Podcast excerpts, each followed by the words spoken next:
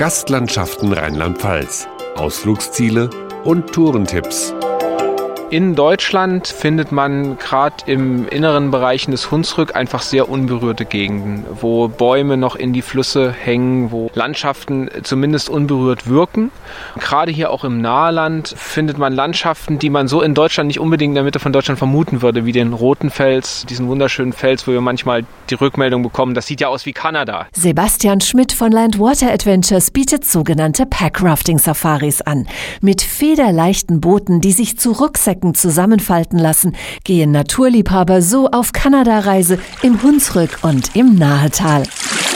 Wer es etwas ruhiger mag, kann mit Kanus durchs Wasser gleiten. Rechts und links Schilf und dichte Wälder, Grillenzirpen und wilde Vögel. Fast wie am Amazonas. Doch Familie Lang genießt das entspannte Kanu-Feeling weder in Peru noch in Brasilien, sondern auf der Lahn. Ich fand jetzt so diese Ruhe, die man hat beim Kanuwandern. Man kann alles gut sich angucken und es fließt so langsam vor sich hin. Also es ist was anderes als so die Hektik, die man sonst im Leben hat. Ja, dass man halt so so schön durch die Natur fährt. Gemächlich und nicht so schnell. Dass man die Tiere auch angucken kann. Graureiher und das Kanufahren einfach auch Spaß macht. Spaß hat die ganze Familie auch im romantischen Mittelrheintal. Wer dort mit dem Schiff auf die Halbinsel Namedia Wert übersetzt, glaubt in Island anzukommen.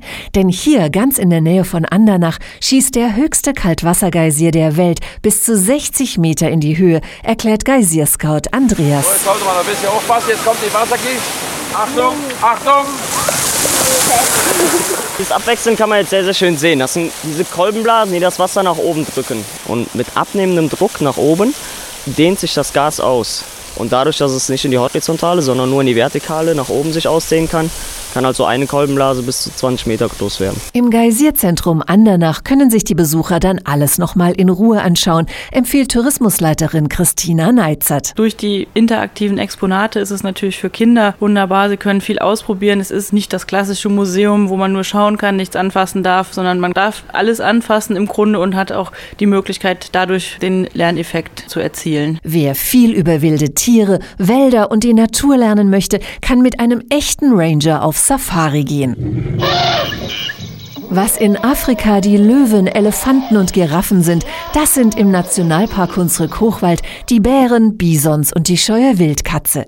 Solveig Diel war dort mit ihrer Familie auf Ranger-Tour. Wir haben sehr viel spannende Sachen im Wald erlebt. Uns wurde beigebracht, wie man erkennt, ob es einem Baum noch gut geht, auch bei den Baumstämmen, die da gefällt rumliegen.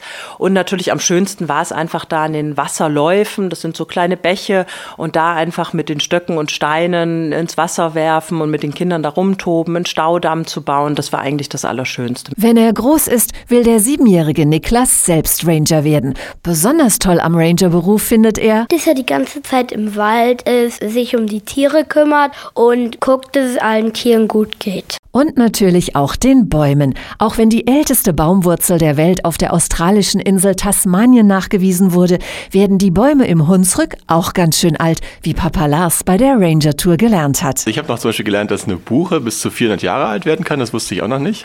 Und man kann jetzt erkennen, dass je trockener die Sommer werden, die Fichte sich auf dem Rückzug befindet. Und das ist auch ein Prozess, dem in diesem Nationalpark Raum gegeben wird, um daraus zu lernen, wie die Natur eben auf Umwelteinflüsse reagiert. Selbst wenn die Bäume in Kalifornien und die Berge in den Rocky Mountains etwas höher sind, eine Mountainbike-Tour macht am Mittelrhein genauso viel Spaß, versichert der Leiter der Touristinformation Boppard, Stefan Ries. Für Mountainbiker ist es ein tolles Ziel. Zum einen haben wir das Glück, dass hier ein Ortsansässiger, der Amir Kabani, in der Szene bekannt, hier eine tolle Mountainbike-Strecke angelegt hat, oben hinterm Vierseenblick. Oder man hat natürlich auch die Möglichkeit, mit der Sesselbahn hochzufahren und dann immer wieder eine ausgewiesene Mountainbike-Strecke dann runter ins Tal, wieder hoch, wieder runter. Mit einer Halbtageskarte zum Beispiel kann man dann mehrfach dann diese Strecke runterfahren.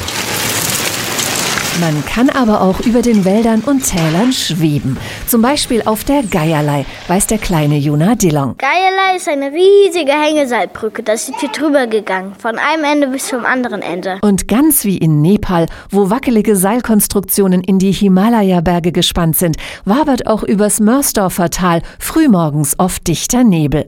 Mutter Julia hat allerdings versucht, nicht so oft nach unten zu schauen. Das war schon sehr spannend. Das ist ja schon eine enorme Höhe. Ich meine 100 Meter hoch etwa.